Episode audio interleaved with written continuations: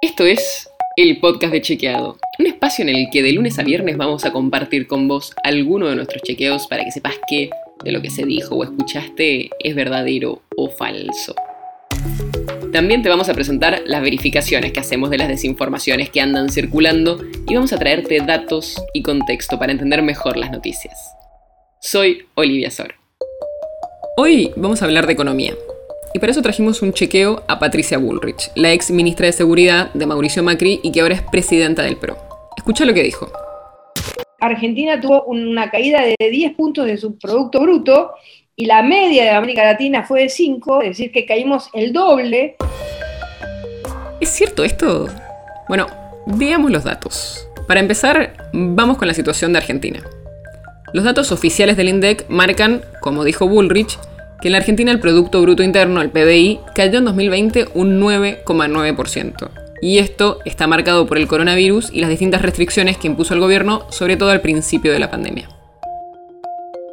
El problema viene cuando vemos los datos de América Latina. Las últimas proyecciones del Fondo Monetario Internacional, del FMI, estiman que el promedio de América Latina, el PBI en 2020 cayó un 7,4%. La CEPAL, que es otro organismo que se dedica a compilar estas estadísticas y que depende de la ONU, también estima que la caída promedio fue un 7,7%.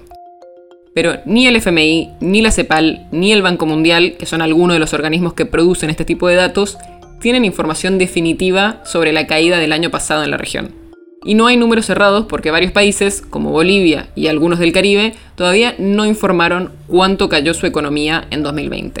Como siempre hacemos en Chequeado, le preguntamos a Bullrich para ver en qué se había basado y su equipo de prensa nos dijo que usó los datos de 2020 y 2021 que proyecta el Banco Mundial. Y que si se toman esos dos años, la región caería un 2,3% y en la Argentina se espera que esta caída sea del 5%, es decir, el doble. Pero, como escuchamos antes, eso no fue lo que dijo Bullrich. Por eso en Chequeado calificamos lo que dijo como apresurado.